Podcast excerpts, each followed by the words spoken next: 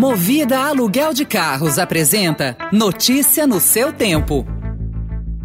Veloy é a solução completa que você precisava para gerir sua frota.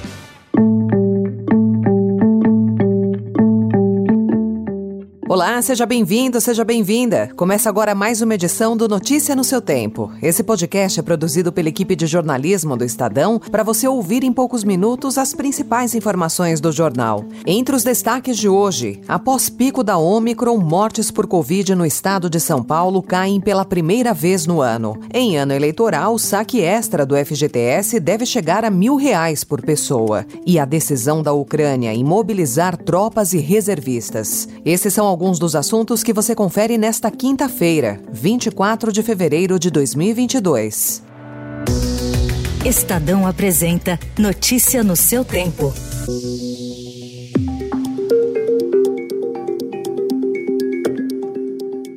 As mortes por Covid caíram no estado de São Paulo pela primeira vez em 2022. A média móvel de óbitos diários, que ainda segue superior à apresentada no mês de janeiro, foi de 272 entre os dias 6 e 12 de fevereiro para 242 na última semana. A queda registrada pelo governo paulista e divulgada ontem foi de 11,1%. Recentemente, o estado voltou a ter menos de 50% de ocupação das enfermarias, ao tratamento da Covid, segundo dados divulgados pelo governo. A queda ocorre após o pico causado pela variante Omicron em dezembro e janeiro.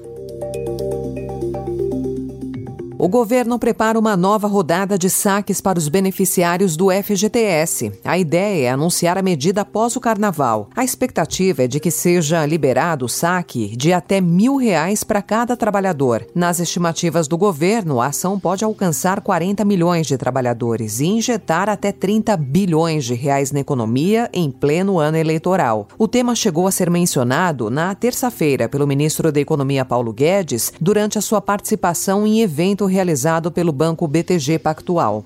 Podemos mobilizar uh, recursos uh, do FGTS também, porque são fundos privados, são pessoas que têm recursos lá, estão passando dificuldade. Às vezes o cara está devendo dinheiro no banco e está credor no fundo, no FGTS, por que ele não pode sacar essa conta e liquidar a dívida dele do outro lado?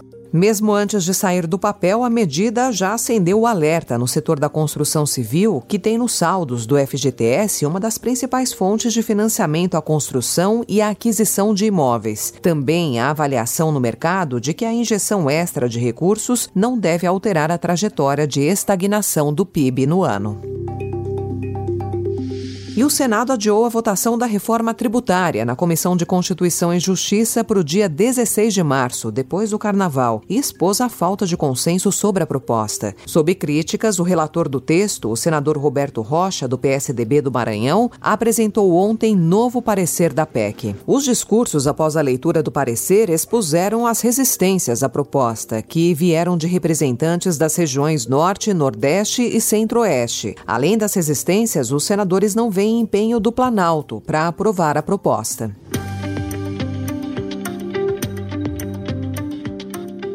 Em política, o Estadão informa hoje que, disposto a concorrer ao cargo de governador de São Paulo nas eleições desse ano, o ministro da Infraestrutura, Tarcísio de Freitas, tem turbinado a sua agenda no Estado. Nos 24 dias úteis em que ele trabalhou neste ano, descontado o prazo de férias, o ministro dedicou mais de um terço de seu tempo a visitas presenciais em São Paulo. Em nenhum mês anterior da sua gestão, desde janeiro do ano passado, ele teve tanto tempo no no estado. Tarcísio foi opção pessoal do presidente Jair Bolsonaro para concorrer ao governo paulista. Na avaliação do Palácio do Planalto, ele venderia a imagem de tocador de obras, o que poderia agradar ao eleitorado de São Paulo que continua fiel a Bolsonaro. Há uma semana, em uma palestra a investidores na capital paulista, Tarcísio falou de planos de governo, caso seja eleito. Eu nunca imaginei na minha vida que ia ser ministro. É, governador de São Paulo nunca passou pela cabeça, então. Mas, enfim, Dá para fazer um bom, se preparar bem para a missão e fazer um bom trabalho? Dá. Ontem, em evento que não entrou na agenda oficial, o ministro visitou a sede regional do Republicanos, em São José do Rio Preto. Ao falar sobre a sua filiação, ele disse que está animado e com fé. Questionado sobre a intensidade de compromissos em São Paulo, o ministro afirmou, por meio da assessoria de imprensa dele, que as idas a São Paulo sempre foram constantes por conta da natureza do trabalho realizado no Ministério da Infraestrutura no Estado. E diante de uma plateia de investidores e empresários, o presidente Jair Bolsonaro insinuou ontem que pode não aceitar o resultado das eleições caso o ex-presidente Lula saia vitorioso. Ao participar de evento promovido pelo Banco BTG Pactual, Bolsonaro atacou ministros do STF e propostas do PT. Exaltado, o presidente afirmou que só Deus o tira da cadeira do Palácio do Planalto e mais uma vez lançou dúvidas sobre o sistema eletrônico de votação. Com um tom de voz elevado, Bolsonaro listou uma série de medidas que, na avaliação dele, serão tomadas se Lula vencer a disputa, como a revogação do teto de gastos e da reforma trabalhista. É isso que nós queremos para o Brasil? Dá para deixar tudo rolar numa boa? Quem chegar, chegou, tudo bem, ninguém vai sofrer nada com isso, a economia vai continuar numa boa.